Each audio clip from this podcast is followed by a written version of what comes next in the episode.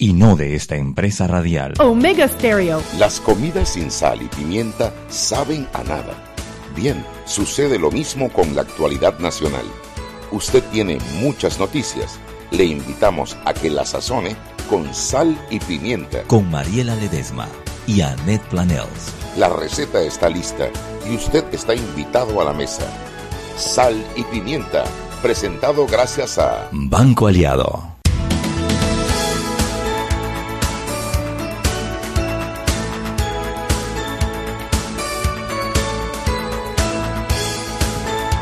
Tardes. Bienvenidos a Sal y Pimienta, un programa para gente con criterio. Hoy es lunes y acaba de llegar nuestra compañera Claire Nevache. Hola, hola, buenas tardes. Aquí tenemos hoy a Daniel Lopera. Hola, buenas tardes. Y tenemos de invitado al magistrado Eduardo Valdés Escofori del Tribunal Electoral. Buenas tardes a todos. Sí, bueno, hoy vamos a tener un programa un poco distinto al que hacemos normalmente. Hoy no vamos a tener al diario La Prensa, llamándole el primer bloque, para hacer un pequeño análisis breve sobre, en el primer bloque, sobre las elecciones en Brasil que fueron ayer. Y para eso trajimos a, a nuestra politóloga Claire Nevache para que nos comente un poquito. Porque a pesar de que no fue una sorpresa que ganara Bolsonaro, las encuestas así lo, lo determinaban, el porcentaje por el que ganó sí fue algo, algo diferente, ¿no? Algo, o sea, fue mucho mayor que el que se esperaba que consiguiera y lo que esto significa para la democracia en Brasil. Bienvenida, Claire, cuéntanos. Muchas gracias. Eh, sí, fue, fue bastante mayor que las últimas encuestas, aunque todas las encuestas de la semana anterior a, a las elecciones eh, daban eh, el, el, score, el, el, porcentaje de Bolsonaro en constante aumento. Eh, pasó de 30 a 34 y a 36, eh, que obviamente es mucho menor al 46% que logró el domingo, pero digamos, veíamos esa dinámica de que iba eh, en aumento constante.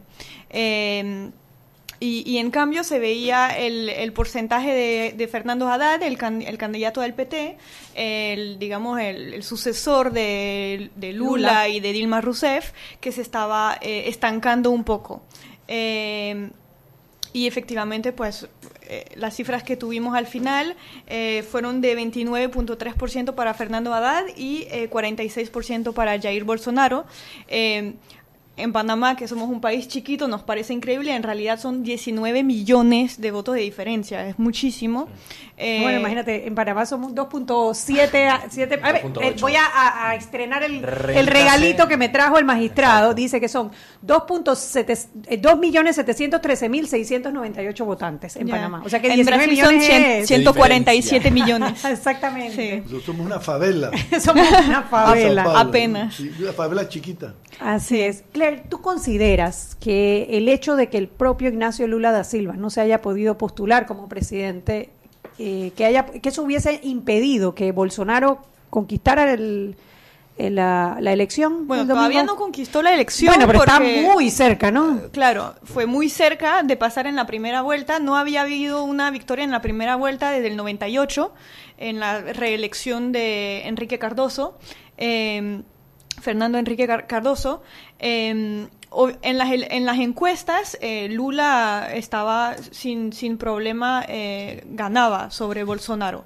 Eh, sobre Bolsonaro, o sea, él estaba Bolsonaro. por encima del porcentaje sí, sí, de Bolsonaro. Sí. Eh, bastante, bastante por encima. Lula logró algo que, que muchos presidentes y expresidentes le pueden envidiar.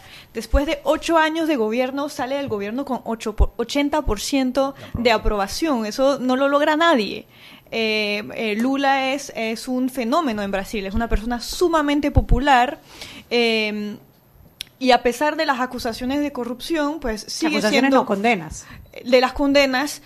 Ha habido bastante, eh, bast o sea, ha habido bastante debate eh, en, en, en, cuanto a eso. Eh, si, un, si, uno siguió el proceso en contra de Lula, eh, por ejemplo, los interrogatorios, eh, hay mucho que decir. y, y el, todo, la, todo el proceso en contra de Dilma también. Los, los delitos por los cuales Dilma fue, tuvo su impeachment, al día, de, al día siguiente lo, la, la, Asamblea Nacional legalizó ese procedimiento. el procedimiento por la cual a ella la habían bajado. A ella la bajaron por haber falseado, Falseado, información exacto. financiera No de era por- no era fue por- por corrupción propiamente, o sea, que o no sea, robó no fue nada, por ¿no? un enriquecimiento eh, personal Ilícito. Eh, ilícito, eh, era por haber disfrazado unas cuentas nacionales para hacer parecer que la economía brasileña iba mejor de lo que iba en realidad. Claro. Eh, obviamente es una cosa que, que Sí, es, muy problemática, que, que- que es un delito. Dicho eso, eh, las personas que la las condenaron poco de- tiempo después fueron a prisión por hechos, hechos de corrupción. ellos sí, de enriquecimiento eh, ilegal, etcétera. En todo caso, yo creo que este, este, este, enfoque únicamente de la corrupción, eh, hubo muchos factores, no es el único, pero ese, ese enfoque de entender únicamente la vida política a través de la corrupción o no corrupción fue un factor para llevar a, a Bolsonaro a donde está y para llevarnos a donde está. Es decir, eh, des- des- desacreditar totalmente la vida política, las ideas, las ideologías y simplemente pensar en función de corrupción o no corrupción eh, ha, ha sido, ha sido un factor. Ahora, Bolsonaro ha sido funcionario anteriormente o es la primera vez Bolsonaro que aspira? es diputado de Brasil desde el 90. ¿Y tiene algún caso de corrupción por el cual lo hayan investigado? No directamente, no, tiene, directamente. no tiene nada. Ok. O sea que eh, él sí se puede abrogar la bandera de cero corrupción. Se puede abogar esa, esa bandera. De hecho, de hecho en Brasil hay un en Brasil hay una ley eh, porque mm, no recuerdo a- ahorita exacta ficha limpia se llama. Ajá. Es decir que solamente puedes postularte si estás eh, limpio. Bueno, la inhabilitación perpetua, como sí, la ley es que un nosotros poco, es un poco la, la- la idea. Eh, entonces, lo que, lo, lo que jugó en favor de Bolsonaro ha sido esa hostilidad feroz hacia el PT, eh, que tuvo que ver con los casos de corrupción, pero no solamente, también tiene que ver con un discurso de anticomunismo, etcétera, que, que, que Brasil Sí, pero- arrastra desde la Guerra Fría. Eh, Xenofóbico y- también.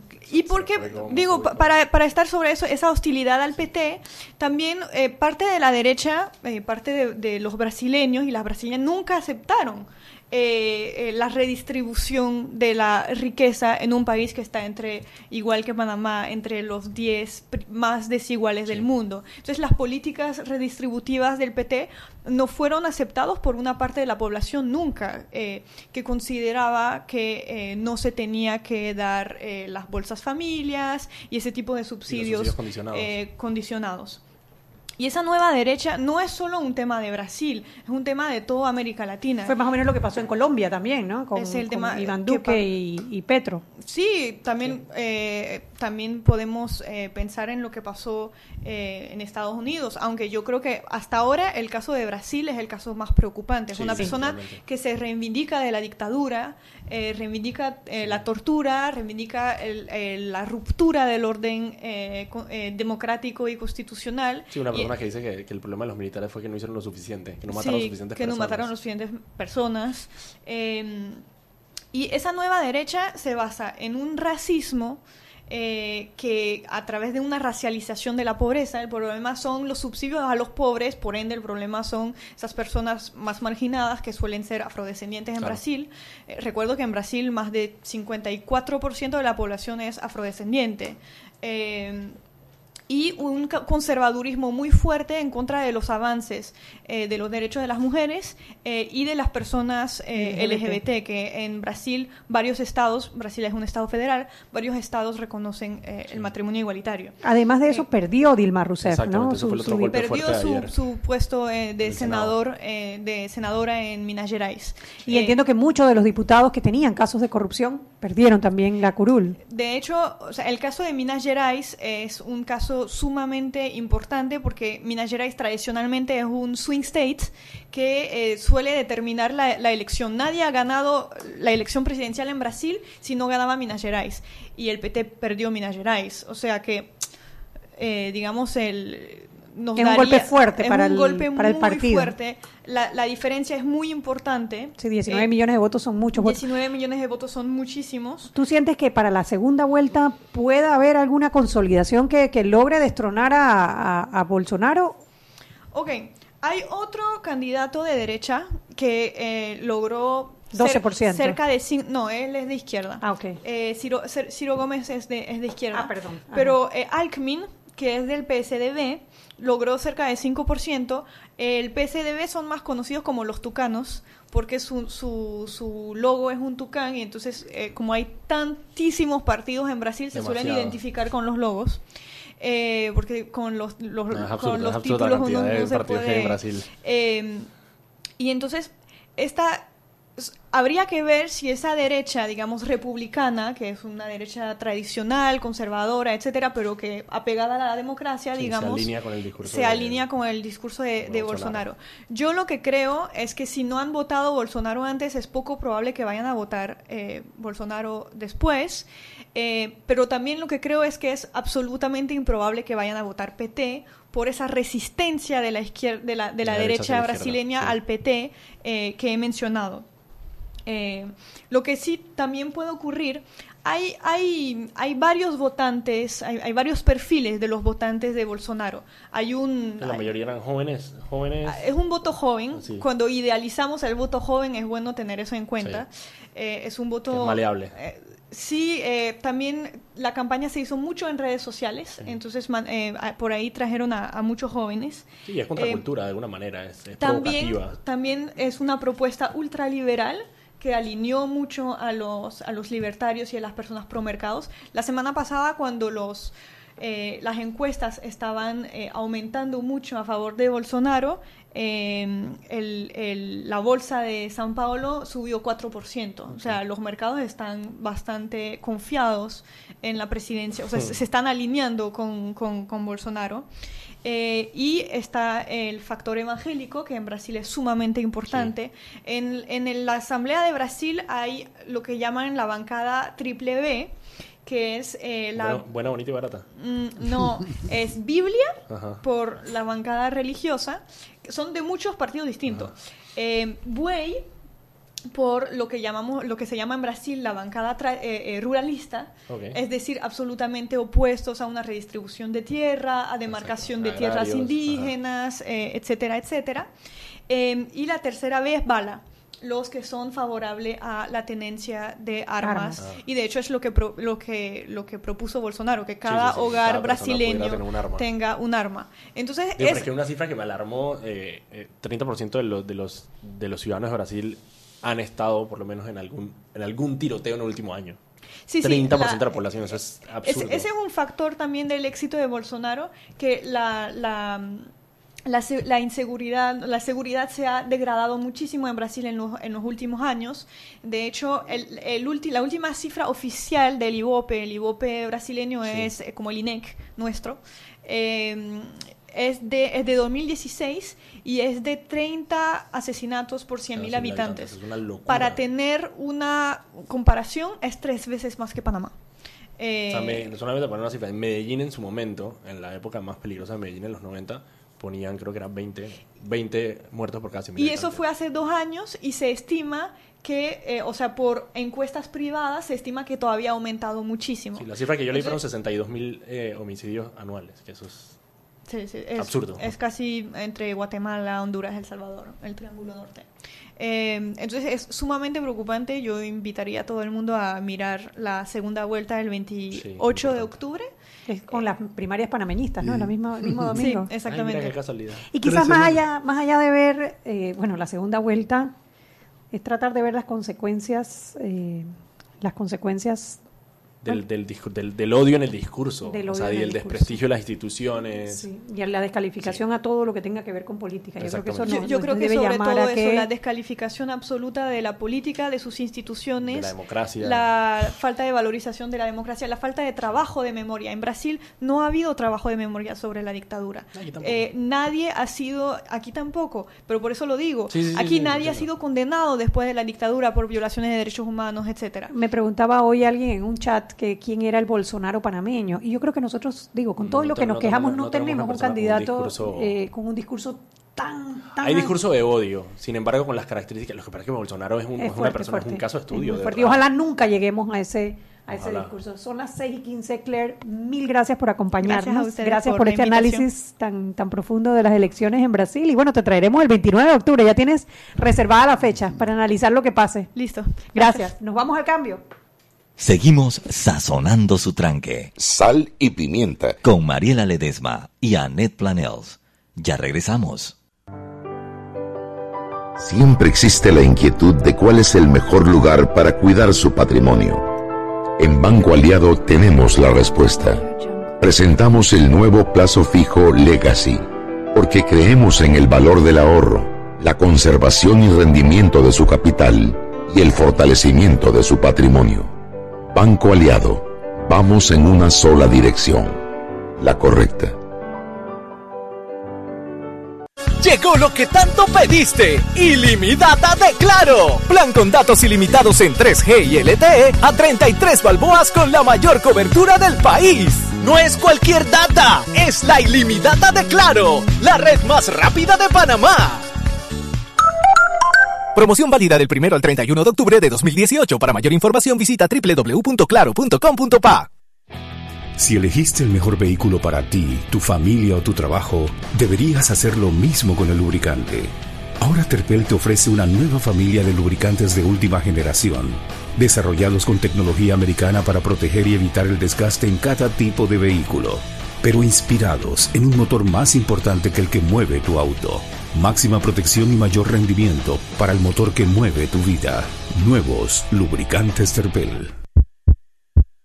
Joven, ayúdeme. Me dijeron que por aquí hay un lugar donde puede encontrar sillas de rueda, andadera y eso. Casualmente vengo de ahí. La casa del médico es el lugar donde compro todo lo que necesito si de salud se trata. Y la gran mayoría de los médicos compramos ahí. Joven, ¿y cómo están los precios? Excelente, los precios justos y tienen también equipos para alquilar. La casa del médico, sillas de rueda de todo tipo y tamaño, andaderas, muletas, camas hospitalarias y todo lo que necesita el profesional de la salud para beneficio del paciente. Ubicados en Panamá, calle Justo Orsemena y en Chiriquí, Plaza Luar, local 1 a un costado del Hotel Ciudad de David, la casa del médico. Contáctanos al 207-6300 en Panamá o al 787-0028 en David y síguenos en nuestras redes sociales de Instagram y Facebook. Seguimos sazonando su tranque. Sal y pimienta. Con Mariela Ledesma y Annette Planels. Ya estamos de vuelta. Sal pimienta por la cadena nacional simultánea Omega Stereo. Recuerde que usted puede bajar la aplicación de Omega Stereo en Play Store y en App Store para sus celulares y sus tabletas totalmente gratis. De igual forma nos puede escuchar a través de nuestra página web www.omegastereo.com. Dos opciones en la parte superior de- del lado derecho, ver y escuchar o simplemente escuchar Omega Stereo. Canal 856 para las personas que tienen el sistema de cable onda y también en nuestras frecuencias 1073, 1075. Y la Fundación Telefónica Panamá, comprometida con una educación digital de calidad, organiza el foro Conectados con la Educación, con la participación de expositores internacionales y locales que abordarán temas relacionados al uso de la tecnología en el aula de clases, herramientas digitales e innovación en materia educativa. Los invitamos a seguir la transmisión en vivo mañana martes desde las 9 de la mañana en la página de Facebook de Fundación Telefónica Panamá. Fundación Telefónica, el lado social de la transformación digital. Continuamos con más aquí en Sal y Pimienta.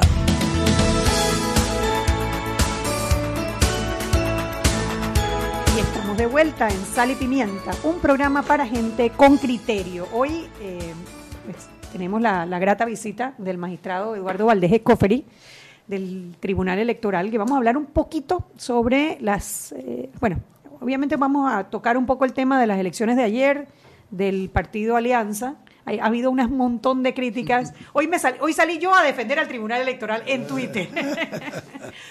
Sí, eh, un poco las críticas venían por el tema de que cómo un candidato a presidente puede serlo solamente con 5 mil votos cuando los candidatos por la libre postulación necesitan mínimo 18 mil firmas. Era una crítica que hay en, el, eh, en, en las redes sociales que obviamente no tiene que ver con el tribunal electoral, sino con las reformas a la ley electoral. No, ni siquiera con la reforma, es con la ley que siempre ha habido que para poder ser candidato a un presidente, independientemente de los votos que saque, el partido tiene que existir.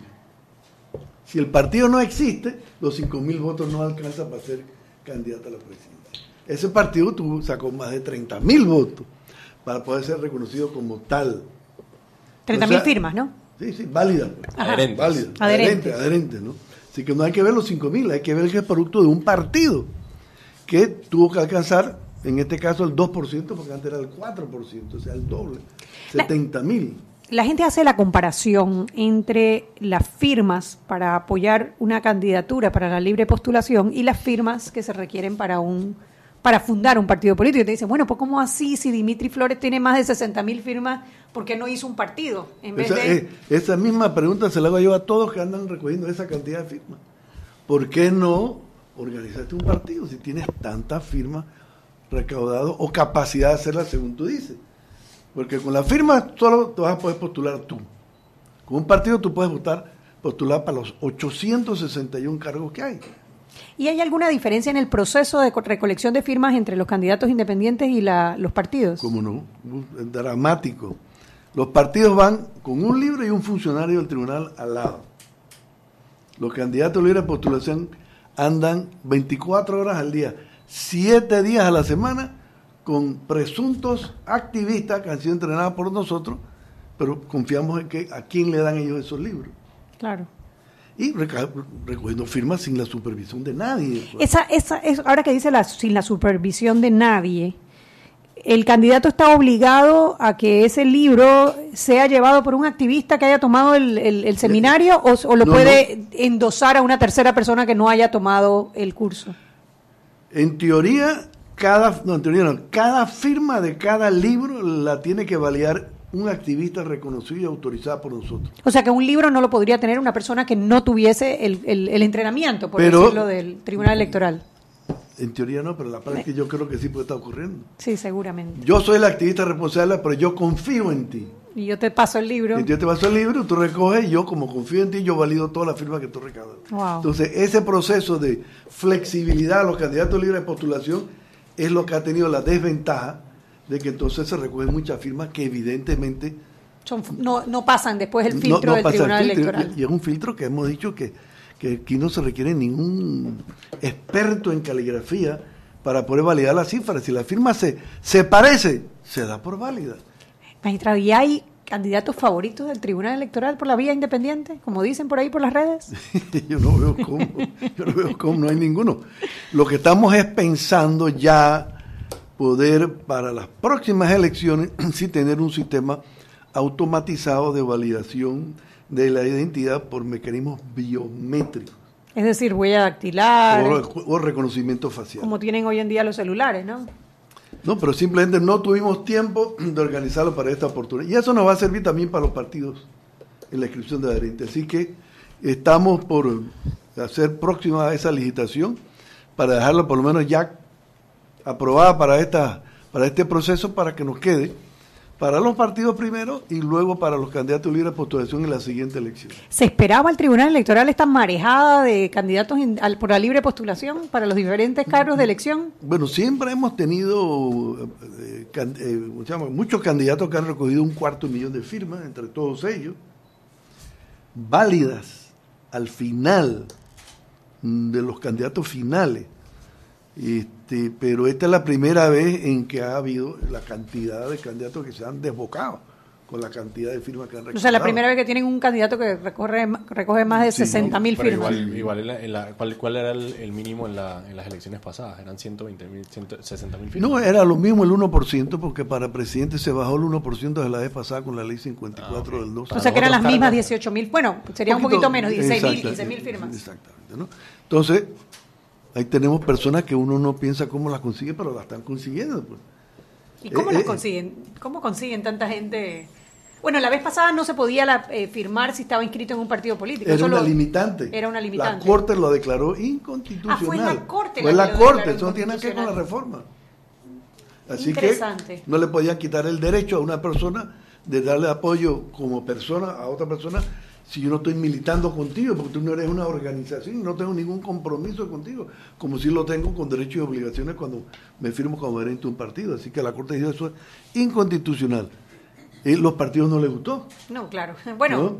¿será que no les gustó o será que están utilizando ese mecanismo para ellos tirar algún, a un par de candidatos independientes? I- Igual lo podían hacer antes, Igual lo podían hacer antes. ¿no? Bueno, Pero- renunciando al partido. de alguna forma, ¿no? Eh, para las pasadas elecciones querían hacer relaciones con personas de libre postulación con determinados partidos. nosotros sacamos la relación y no había ningún vínculo, no había ninguna función, una función en relación a la otra. Igual ahora, Sí. que decían, no, que fulanito tal lo está imputando el partido tal. Bueno, de hecho nosotros mandamos una nota solicitando que fuera el porcentaje de, de partido y, no había ninguna relación. sale eso todos los meses. El día 10 de este mes, o sea, la semana entrante, sale la actualización mensual de esa misma información. Y ahí se ve que los, todos ellos están recogiendo más o menos los mismos porcentajes, sí, el de que todos más los partidos. el que más es el Partido Revolucionario Democrático, pero obviamente es el que El tiene más más grande, más más grande, ¿no? Pero proporcionalmente hablando, creo que es bien, Bien. razonable entre todos. Es bien y es y es parejo para todos los candidatos. Quizás el fenómeno es que la gente está harta de los partidos, como alegan. Pues. Entonces ahora le firman más alegremente a, una- a un candidato que a un...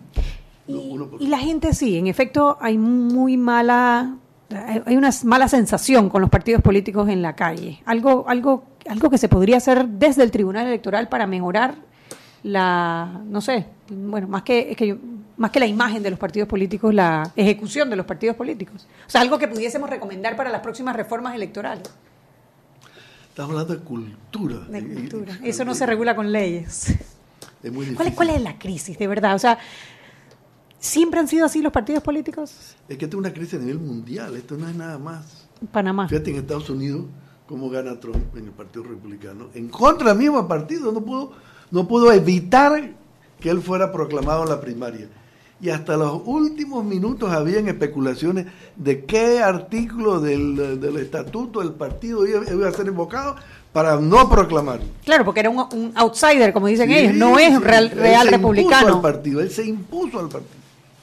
En, América Latina han habido varios partidos que se han impuesto en contra de las corrientes del que manda en el partido. Costa Rica, me acuerdo, había un, un candidato que fue presidente, que era un psiquiatra, no ustedes se acuerdan, que eh, era del grupo de unidad, que lo apoyaba entonces el presidente Junior Calderón, y el candidato de él era otro en la primaria. Y este, que era comentarista de radio con su programa y psiquiatra, se impuso en contra de la corriente del partido, salió como candidato y ganó. Pero bueno, sin, sin- sin pena ni gloria porque no, No logró. no logró gran cosa que, que- por la cual la gente recuerda de él como un gran estadista. Ahora, usted sí mencionó algo que es cierto, ¿no? La crisis de los partidos políticos no es una crisis en Panamá, sino una crisis a nivel mundial. De hecho, los partidos políticos tradicionales están perdiendo las elecciones en la mayoría de los países en donde ha habido elecciones. Bueno, el Partido de los Trabajadores que acaba de perder, en Colombia. el- En Colombia perdieron los dos principales, Los dos igual que en Costa Rica, que perdieron los dos igual que en. México, en México Los- también. Los partidos en, en Costa Rica han prácticamente desaparecido. ¿no? Sí, sin embargo, los partidos aquí no ayudan tampoco a la crisis. los, los partidos no... Yo creo que aquí no ayudan. O sea, si vieras una crisis en los partidos, cuando vemos las personas que están liderando los partidos aquí en Panamá, no están ayudando precisamente a esa crisis que tienen los ¿Serán partidos. conscientes los partidos actuales, los cinco partidos principales, que eh, su sostenibilidad Deben- puede estar en peligro? Deben estarlo. Yo recuerdo que esto comenzó con Venezuela, con COPEI y ADECO. Sí, los ADECO y los copellanos. Esos dos partidos eran los mejor organizados de América Latina. De hecho, ellos exportaban la- democracia. Y como no, y tenían partidos donde la gente pagaba su anualidad. Había una militancia real y efectiva fundamentada en filosofía e ideología, patrocinado por los alemanes, como la socialdemocracia y la Unión Cristiana, la social cristiana. Los dos eran producto de esa exportación de los alemanes que muchos dicen que la socialdemocracia surge en Alemania, pero realmente surge en América Latina en el 24 con Aya de la Torre, que habla que hay que cambiar lucha de pueblos, perdón, lucha de clases por lucha de pueblos. Y ese es exactamente el eslogan que el Partido Social Alemán adopta en el año 59 Un para dejarse un partido de, de extrema izquierda. Un plagio, así como el Siempre. que acusaron el Y no, otro y día. no- y no lo reconocen a los latinos, que fueron los que realmente concibieron la filosofía de la Siempre socialdemocracia. Europa robándose el mandado. Seis y media, vámonos al cambio y de regreso seguimos. Vamos a hablar un poquito ahora al regreso, porque hay muchas dudas todavía, por más que hablamos sobre qué es y qué no es propaganda electoral. Vámonos al cambio. Seguimos sazonando su tranque Sal y pimienta. con Mariela Ledesma y Annette Planels. Ya regresamos. Y aquí vamos en el metro. Esta señora se acerca al botón de abrir la puerta, lo va a apretar y ahí mismo le cae el central. Claro, que tenga paciencia, hay que esperar a que se encienda la luz verde. Seguimos acá en la estación del metro. Aquí viene este, se está acercando al botón rojo de frenado de urgencia. ¿Qué hace? Lo va a apretar. Muy mal, muy mal. Y muy bien la intervención del árbitro. A este le sacan la roja. Y mira a este, se va a bajar a los rieles. ¡Qué locura! ¡Qué locura! No, no, no. Roja clarita. ¿Cómo se va a bajar a los rieles? Fuera de juego, señor. Sigue las reglas de comportamiento del metro. Son para tu seguridad y para que el metro siga avanzando como te lo mereces. Metro de Panamá. Lo bueno avanza. Descargue la nueva app de Omega Stereo en sus celulares. Atención oyentes de Omega Stereo, consigue la nueva app de Omega Stereo en Play Store y en App Store. Ahí podrás escuchar la programación de Omega Stereo en vivo 24 horas y también podrás ver otras cosas más. La nueva app de Omega Stereo, consíguela en Play Store y en App Store. Llegó lo que tanto pediste. Ilimitada de Claro. Plan con datos ilimitados en 3G y LTE a 33 balboas con la mayor cobertura del país. No es cualquier data, es la ilimitada de Claro, la red más rápida de Panamá. Promoción válida del 1 al 31 de octubre de 2018. Para mayor información visita www.claro.com.pa. Siempre existe la inquietud de cuál es el mejor lugar para cuidar su patrimonio. En Banco Aliado tenemos la respuesta. Presentamos el nuevo plazo fijo Legacy, porque creemos en el valor del ahorro, la conservación y rendimiento de su capital y el fortalecimiento de su patrimonio. Banco Aliado, vamos en una sola dirección, la correcta. Seguimos sazonando su tranque. Sal y pimienta. Con Mariela Ledesma y Annette Planels. Ya estamos de vuelta. Y estamos de vuelta en Sal y Pimienta, programa para gente con criterio. Mariela, como ustedes saben, se fue el viernes para Bogotá, nos abandonó y ha regresado resfriada. No quiero ni saber las parrandas que tuvo allá en Bogotá, que ha venido averiada. No, Ani, qué mal pensada. Ah, el frío de no, no soy mal pensada. Altura, no soy mal pensada. Tengo pruebas. Tengo pruebas en mi celular que no soy ninguna mal pensada. Pruebas. Hechos y datos. Hechos ¿Cómo y que se llama la de la corte? Prueba idónea. Prueba idónea, totalmente. Eh, sí, sí, Mariela no lo puede negar. Ay, fue el frío, Ernesto, el frío puedes, puedes tuitearlo con toda eh, confianza de que tengo las pruebas en mi celular de las parrandas de Mariela. No, mentira, yo me alegro que mi socia se haya logrado desconectar, Sí, que haya, haya parrandeado y haya paseado. La vida es una y hay que aprovechar, sobre todo cuando uno está con buenos amigos como estaba ella, de Diana Martans, con Juan Macay. Así que qué rico que se divirtiera y le dimos hoy nada más. Ya mañana tiene que estar aquí de vuelta, aquí resfriada o no resfriada. tarjeta. Marcando tarjeta. ¿Tú querías eh, seguir Sí, en la le línea? iba a preguntar a, a propósito de, de- de esto de la debilitación de los partidos políticos, lo que ha pasado en otros países es que obviamente hay una oferta electoral más amplia, se crean nuevos partidos, pero también se crean movimientos. En el caso de Colombia, por ejemplo, Petro, tanto Petro como Fajardo, que juntos lograron casi 15 millones de votos, llegaron por medio de alianzas de movimientos y no precisamente de partidos políticos. No sé si ustedes en el tribunal han, han analizado el tema de ya sea eh, bajar, digamos, un poco la limitante para los partidos para crear partidos más fácilmente o con, con menos adherentes, o la figura de un movimiento político que tenga la potestad de postular eh, candidatos sin tener que ser un partido político de 300.000 adherentes. Con la reforma se acaba de bajar de 4 a 2, a 2%. Así que veremos cuántos subsisten.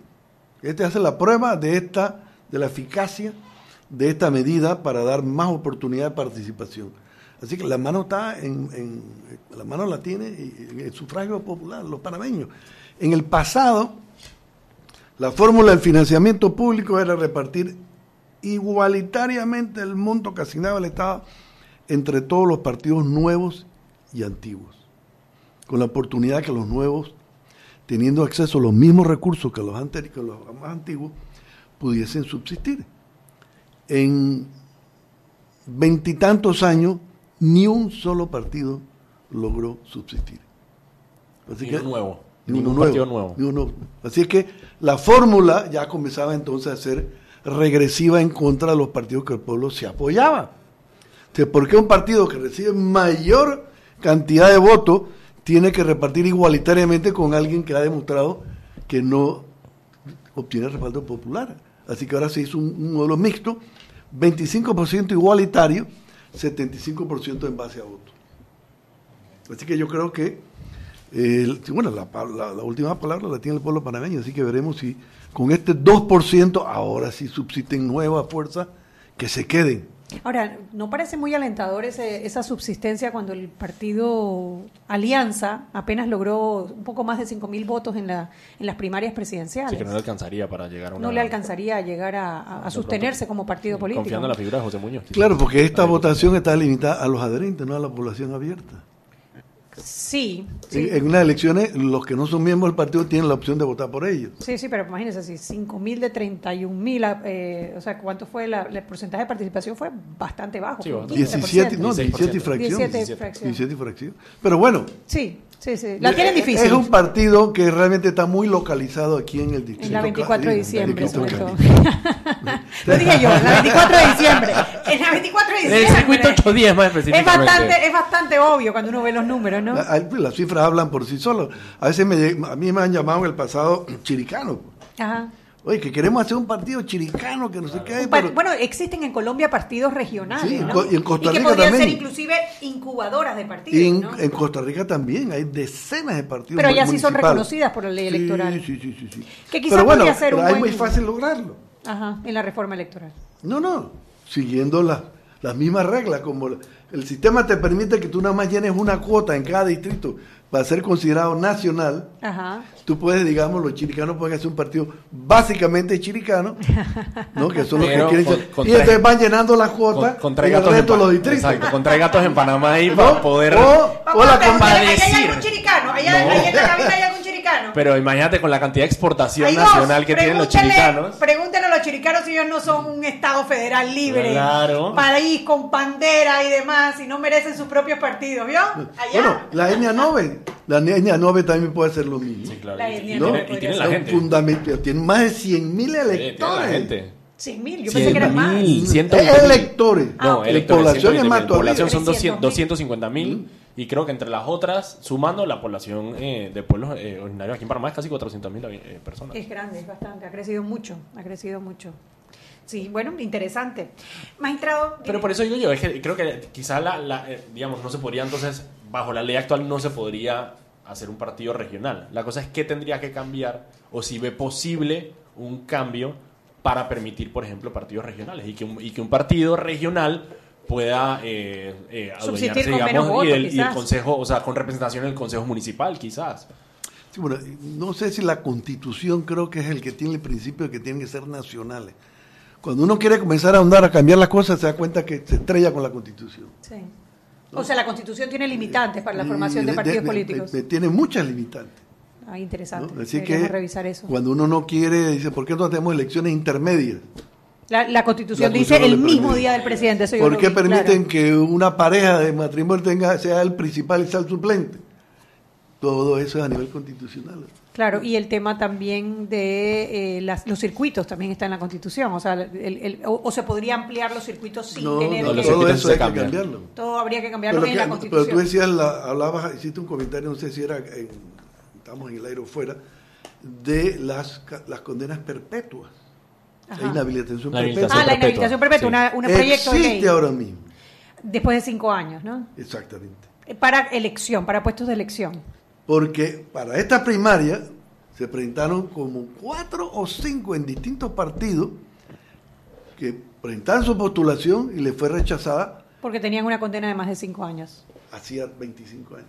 Oiga, eso es una Sí, buena ¿Por qué noticia. tengo yo que estar acarreando si ya yo me rehabilité, me resenté y estoy pagando un error que cometí hace 25 años en mi vida? Yo La creo que los ciudadanos ley. tenemos el derecho a que no. Y lo sea, fortalece. a Y la fortalece. A- a Y creo que se están escapando algunos que pod- deberían Sí. estar en esa O sea lista. que sí hay, el, que, viola, el que viola- el que, el que comete las- la- la- los delitos que están previstos en la Constitución tiene una condena de por vida. De no poder lanzarse a los puestos de elección popular. Sí, bueno, la, la inhabilitación perpetua que nosotros propusimos es mucho más, más, Más eh, amplia. más amplia, porque tampoco podrían aspirar a Ni ningún siquiera no- puesto nombramiento. funcionario, dentro de ni por nombramiento ni por elección. Que de hecho fue una promesa, y bueno, aprovecho la propaganda, el en el plan de gobierno en el Juan Carlos Varela. Es una de las promesas en el plan de gobierno de Juan Carlos Varela, eh, eso, la inhabilitación perpetua por delitos, por cualquier tipo de delito, ni para ni por para cargos de elección o cargos por nombramiento. o, o nombramiento, es correcto. Exactamente.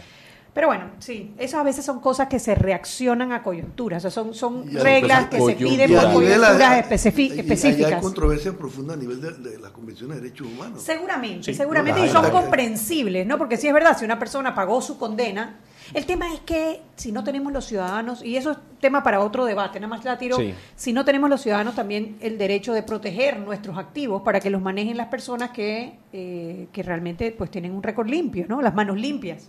que Exactamente. decía en- Nos andan en robando la Brasil. plata. Pero yo creo que yo creo que eso es, es tema para todo un, todo un debate. No quisiera desaprovechar la oportunidad de la visita porque hay, o sea, hay muchos cuestionamientos. Por ejemplo, otro otro cuestionamiento que un candidato se pueda tirar por un partido político para un puesto y por la libre postulación para otro puesto. No hay nada que dentro de la ley que se lo impida. Ahora mismo no, pero estoy seguro que va a haber en la Uh, próxima es- reforma. es decir, En a la mano desde ya. en Yo la creo que estamos haciendo el borrador de la próxima en ya, la ¿no? próxima reforma, que la, la vamos a instalar la comisión en diciembre del año entrante. En el año 20, en enero, ya tenemos un nuevo esfuerzo de actualización de la reforma. De la reforma. que es dinámico. Cada cinco años vamos aprendiendo. Y yo creo que eso es un buen ejercicio que ha hecho el Tribunal Electoral a través de los años, el revisar su, su legislación para ir El modernizando. único país de América Latina que lo ha logrado institucionalizar. Me parece genial, excepto Sí. por el hecho de que termina en la asamblea, pero y ahí Sí, es donde, sí, claro, en la donde muchos de los cambios no sí. se logran dar, que esa es parte del, del tema, ¿no? En última instancia, el elector, los ciudadanos, los somos los que tomamos la última decisión. Entonces el tú tienes población rural versus población urbana. En el interior la gente es muy leal al que lo ayuda y no le interesa de dónde sacó la plata para ayudarlo. Claro. Es que ven Porque la necesidad no tiene, no tiene mucha vergüenza. Y Claro. si tú eres la única persona que durante cinco años ha estado ayudándome en lo personal y a mi familia con todos los problemas que yo he tenido, ¿cómo no te voy a dar el voto cada cinco años? Lo único que tengo yo para pagarte es con mi voto cada cinco años y el de mi familia. Así lo ven muchos de los que están allá. Bueno, claro, y la mayoría de los diputados que se reeligen casi siempre vienen de circuitos uninominales. Sí. Casi En el todos. interior. En cambio, aquí en la área metropolitana agarran la plata si es que le ofrecen algo y votan por el que le da la gana. Pero eso no ocurre en el área, en el ¿Qué área será, no? Es un tema cultural. cultural. Pero, pues, tiene sentido si tú lo ves desde la perspectiva de Claro, de la- del no- agradecimiento, ¿no? ¿Cómo cambia uno eso? Educando, Educando. Educando. es la única manera. Y si, Porque eso es clientelismo. O sea, y si es esas personas, 001, ¿no? lo que pasa es que estas personas están solu- solucionando sus problemas no con plata de ellos. Claro. Ah, Entonces, si uno logra impedir que esos recursos se canalicen a través de esos mecanismos, entonces eventualmente puede haber más equidad entre el que viene ¿no? y el que, sa- el que está por salir o el incumbent que le dicen. Bueno, en este el momento. que busca la reelección. Sí, en este momento la Asamblea Nacional tiene suspendidas las planillas del 80 y 162 que supuestamente son por donde canalizan ese dinero para el tema reelección. Una de las maneras. Una de las maneras, claro. Es que es muy difícil, es muy difícil. No, pero se ha ido cerrando la llave, por lo menos. Poco a Cerrando poco. la llave. No, Poco yo al final creo que el tema es educación. El Es tema educación. es educación. Educación para romper, poder romper esa cadena. Para poder es, una cadena, es una cadena que tiene atados a los ciudadanos. Sí, porque la necesidad, como dice él, no es, eh, eh, sí, no, no, es, no tiene vergüenza. ¿no? Sí, claro, no. Pero y si es- acabamos con la necesidad a través de la educación, ya no tendríamos ese, ese problema, en teoría. Pero, pero este problema viene desde mucho antes, ¿no? Yo me acuerdo de la década de los 60, que los diputados lograban reelegirse a base de las obras que ellos conseguían para sus provincias, porque eran provinciales en ese entonces. Entonces la pelea era incluir la obra que le habían prometido a su pueblo, a su provincia, en lo que llamaban el plan de obras públicas. Exactamente. Y Que el ellos podían modificar desde la asamblea. Y el plan de obras públicas entonces tenía dos rubros. Tenía las que anualmente, ¿no? que se, las que se pagaban con efectivo en cargo a ese presupuesto. Las que se pagaban con bonos, porque cada año hacían una emisión de bonos para poder atender estas estas necesidades Eran de los diputados. Como partidas circuitadas. Eh, pues. pues, a nivel de bonos, como no había plata y no podíamos emitir dinero, porque nunca hemos podido emitir dinero, Imagínate cómo sería si hubiera Ay, no, no, dinero. Entonces emitían bonos. Habría tres ¿no? por ahí Entonces con esos bonos se financiaban el segundo grupo de obras. Y el tercer grupo de obras eran los de oposición, que no conseguían ni cash, ni efectivo, ni bono, pero quedaba en el plan por si acaso se conseguía algún empréstito internacional y el diputado le dice, a ver, por lo menos te lo puse en el plan de obras públicas para que tú veas. Porque por si hay plata, bueno, llegamos Cuando hasta llegue, allá. cuando se llene. Bueno, 6.45, vámonos al camino. De regreso les prometo, vamos a hablar un poco sobre las campañas, las, las campañas que hay tantas preguntas sobre el tema.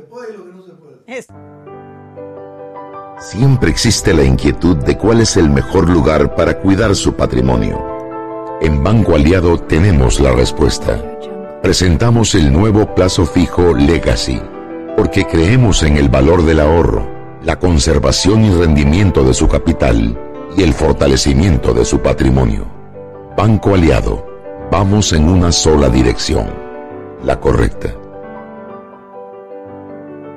Joven, ayúdeme. Me dijeron que por aquí hay un lugar donde puede encontrar sillas de rueda, andadera y eso. Casualmente vengo de ahí. La casa del médico es el lugar donde compro todo lo que necesito si de salud se trata. Y la gran mayoría de los médicos compramos ahí. Joven, ¿y cómo están los precios? Excelente, los precios justos y tienen también equipos para alquilar. La casa del médico, sillas de rueda de todo tipo y tamaño, andaderas, muletas, camas hospitalarias y todo lo que necesita el profesional de la salud para beneficio del paciente. Ubicados en Panamá, calle Justo Orsemena y en Chiriquí, Plaza Luar, local 1 a un costado del Hotel Ciudad de David. La casa del médico. Contáctanos al 207-6300 en Panamá o al 787-0028 en David y síguenos en nuestras redes sociales de Instagram y Facebook.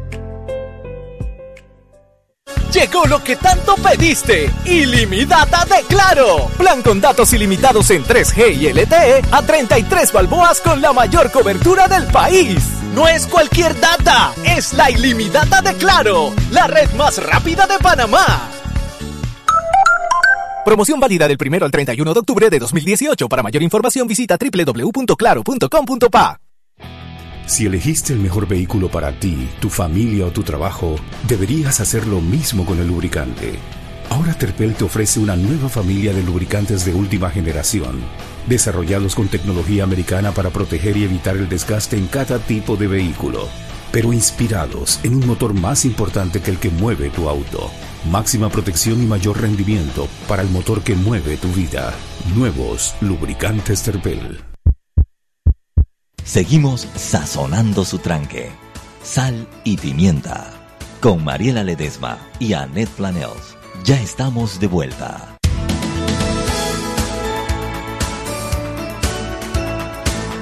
Y estamos de vuelta en Sal y Pimienta, un programa para gente con criterio. Quería hacer un anuncio antes de entrar con nuestro tema, porque se me va a ir el programa y no voy a cumplir. Y alguien me va a matar. Eh, es un anuncio sobre un conversatorio que dice promovamos la salud relacional en nuestras familias con adolescentes. Me parece bien interesante compartirlo con ustedes. Es la doctora Lilia Urrutia, psicóloga y terapeuta familiar, y va a ser este miércoles 17 de octubre de 6 y media de la tarde a 8 de la noche en Paraíso Café de San Francisco Plaza. Tiene un costo de 35 dólares por persona y eh, es para eh, relacionándonos con nuestros adolescentes. Así que todo el que tenga hijos adolescentes, hay cupos limitados, está dirigido específicamente a los padres de familia y a docentes. Bueno, ya yo pasé por allí, tener hijos adolescentes puede ser muy complicado, así que pues eh, le recomendamos este conversatorio eh, con la psicóloga Lilia Urrutia el miércoles 17 de octubre, o sea, el próximo miércoles, no este de, no pasado mañana, sino de, de pasado mañana en 8, de 6 y media a 8 de la noche en Paraíso Café de San Francisco Plaza, con un costo de 35 dólares por persona. Ahorita lo voy a subir a las redes sociales para que tengan la información. Pasa que se fue la luz en la Asamblea Nacional. ¿De verdad? Mientras estaban discutiendo el tercer debate de la. Ah, pero pasó, ya pasó, dice, ya pasó la dispensa. Sí, por eso. Antes de eso se había ido la luz. sí, ¿qué habrá pasado ahí? Eso es como la zona desconocida, ¿no? El.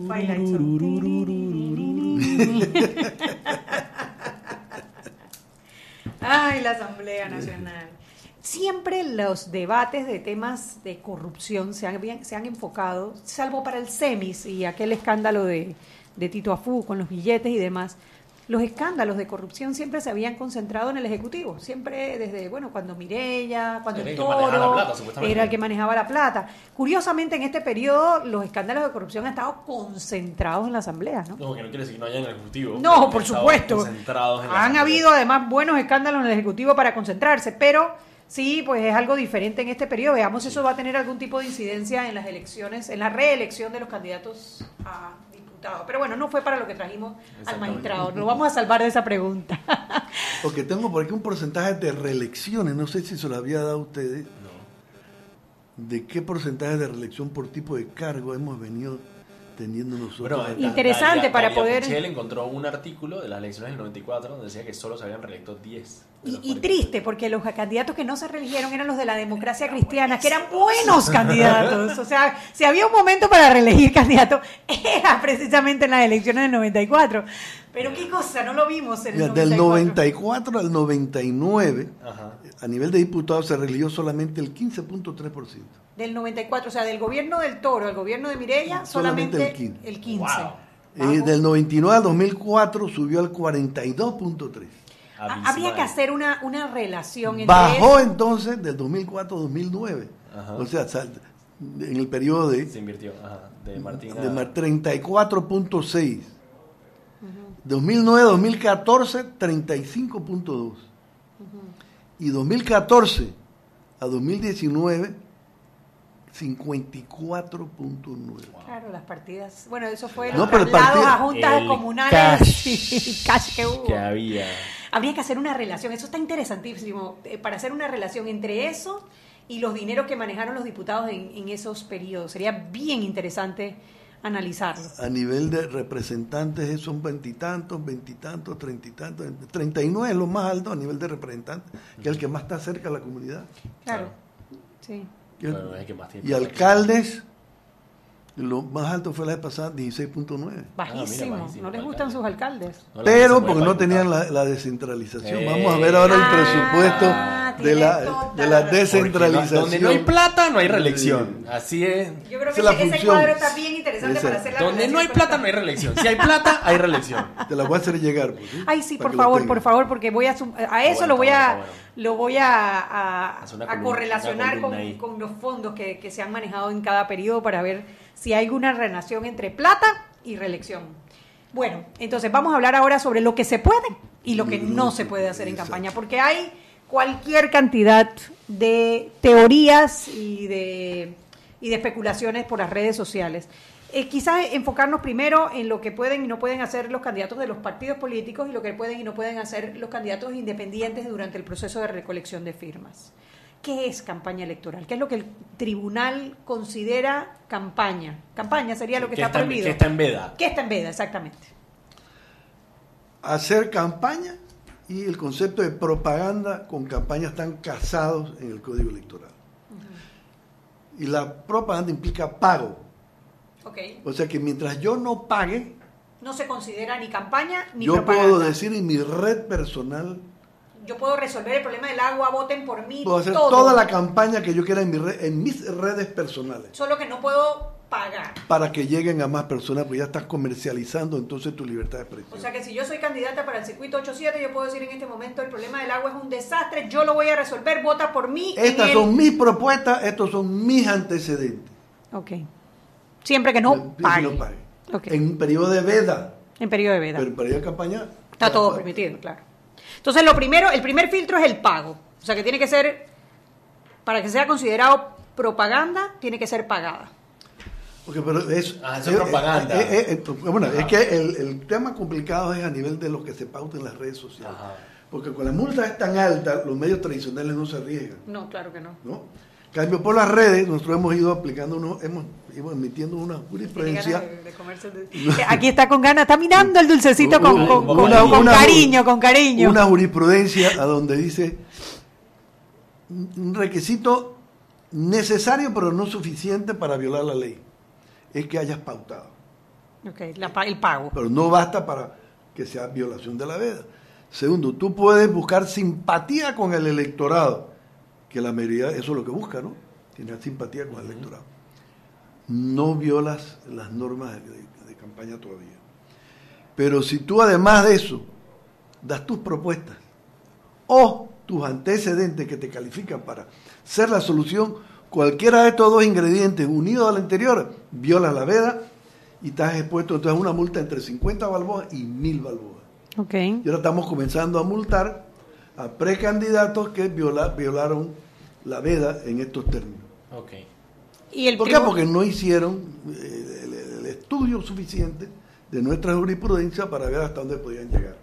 O sea, ellos no pueden obviamente pagar y pedir el voto, eso no se puede. Ellos no pueden pagar y decir cómo van a resolver, cuáles son sus planes o cómo van a yo resolver puedo algún problema. al gobierno pagando. Yo puedo decir, ¿no? sí, Oye, me, exacto. me solidarizo contigo ante los que están sufriendo el problema del transporte. Incluso o con la falta de agua, con la falta de techo, con la falta de... Lo que no puedo decir, sí. Sí. Lo que no puede decir es, yo resolvería el problema así. De esta manera, o mis antecedentes. O yo soy ingeniero en, en resolver problemas del, del IDAN.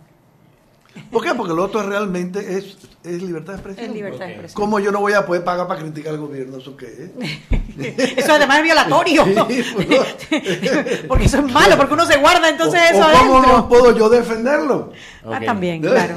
Sí. Así como hay uno, hay otro. Claro. Y es el tema entonces de la simpatía y de los antecedentes. y Antecedentes y propuestas, esas son las dos cosas. Y simpatía. En el caso de los candidatos, los precandidatos por la libre postulación, Como que están Hernán, buscando- Los candidatos aspirantes a posiblemente llegar a ser candidatos a libre postulación. demasiado largo, yo creo que me entendieron, ¿verdad? ¿Qué pueden hacer ellos entre ahora y el 5 de enero en el periodo de recolección de firmas? Ellos pueden pagar Yo pueden hacer lo mismo que están haciendo los otros, ¿no? lo mismo, ellos pueden pagar y decir el gobierno es un desastre, ellos pueden pagar y decir yo voy a recoger firmas en calle 50, ellos pueden pagar y decir Sí, el- el- el- si bien la actividad de recolección de firmas está excluida del concepto de campaña expresamente, al igual que la recolección de adherentes de los partidos políticos, por analogía, ellos, el código dice que lo único que pueden hacer es informar dónde y a qué hora van, a recoger, firmas. Ajá. Solamente. Pero lo otro es libertad de expresión. Lo que Lo estamos otro es hablando. libertad de expresión. Así que eso no se le puede prohibir a nadie. Sí, a ver, en el caso hipotético, yo soy candidata para presidente de Panamá por la libre postulación y yo voy a hacer un- una reunión entre mis eh, seguidores. En esa reunión, en un hotel, yo puedo hablar sobre mis propuestas o A tampoco. puertas cerradas, tú no estás pagando nada. A puertas cerradas puedo Esto es hablar tu sobre libertad mis de expresión. propuestas. Hay muchos precandidatos que andan reuniéndose en cuentas puertas cerradas por todo el país. Las- Perfectamente legítimo. Las actividades de recolección de fondos también están permitidas por el en la no, veda. Emi- emitimos un decreto que reglamenta los mecanismos de recolección de fondos. Ok, yo creo que está claro. ¿Tú tienes alguna duda, Puedes Daniel? hacer cena, recoger dinero, todo eso está debidamente reglamentado. Lo que pasa es que en nuestro país la gente no lee. No lee, eso es cierto, no lee. Tenemos que leer más. o leen para confirmar lo que ya pensaban, no comprenden lo que leen. Yo no creo que es más grave. aceptar lo que leen. Sí, El cambio, es que el cambio a la cultura es, Es fuerte, es duro, fuerte, difícil. fuerte. Quizás la próxima elección sea un más suave. natural, pero yo creo que la gente está contenta que no hay tanta publicidad que está contaminando. Yo creo que la contaminación visual es evidente que ha bajado muchísimo. Sí, Inclusive en los periodos de primaria no fue tan grave como, como ha sido en otras ocasiones. Estamos probando los topes. Los topes.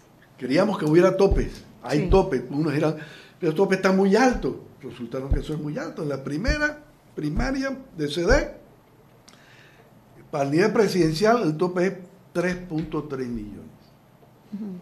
Rómulo Ruz de- declaró haber gastado, y ahí está todo eso en la página web, 680 y tantos mil dólares. O sea que no fue tanto. Y o sea, vaya, no fue Cortizo tanto. declaró creo un millón ochenta mil. Lejísimo de los 3.3 millones Para las primarias. para la primaria. O sea que se podrían ajustar quizás para la próxima elección. Esa es la idea, por supuesto. Esa es la idea. Bueno, pero sí, se establecieron los topes. Yo creo que eso fue un gran avance de las reformas electorales. ¿no? En el caso de la recolección de firmas, suéteres para los, camisetas, perdón, para los que recogen firmas, que digan candidato, qué sé yo. Eso ya no es una cultura. Mientras, mientras no hagas propaganda, sino siempre activista de fulanito de tal para tal cargo ya.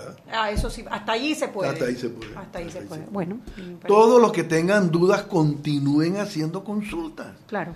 Sí, sí, Es el único tribunal que absuelve consulta. No, y la verdad que yo tengo que reconocer que nosotros, por ejemplo, Movin, cada vez que hemos hecho una consulta del, del Tribunal Electoral, enseguida, ya sea que nos guste o no nos guste la respuesta, la respuesta ha sido Lo que- lo inmediata. que y yo nosotros diría, lo La única agradecemos. crítica es que yo creo que muchos de los ciudadanos no tienen la posibilidad de elevar una carta al Tribunal Electoral para hacer una consulta. Correo Así electrónico. que pues, sería cuestión, sí, por eso que sería cuestión de, de- de- yo sí haría la crítica al tribunal o, o la sugerencia de que de acercarse quizás un poquito más a la gente para informarlos sobre estas cosas más allá de, de esperar a la iniciativa del.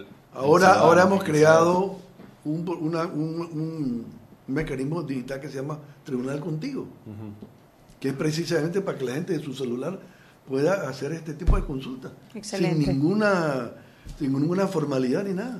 Magistrado, mil gracias por acompañarnos. Usted siempre tan amable en darnos de su tiempo para poder aclarar las dudas de nuestros radioescuchas y las nuestras también.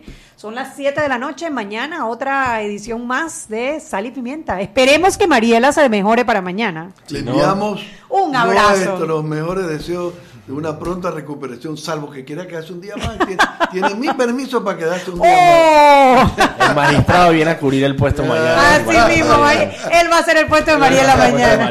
Por la misma plata. Eh, por la misma plata, que es así, ¿ves? Hasta mañana. Hemos presentado Sal y Pimienta. Con Mariela Ledesma y Annette Planels. Sal y Pimienta. Presentado gracias a Banco Aliado. Descargue la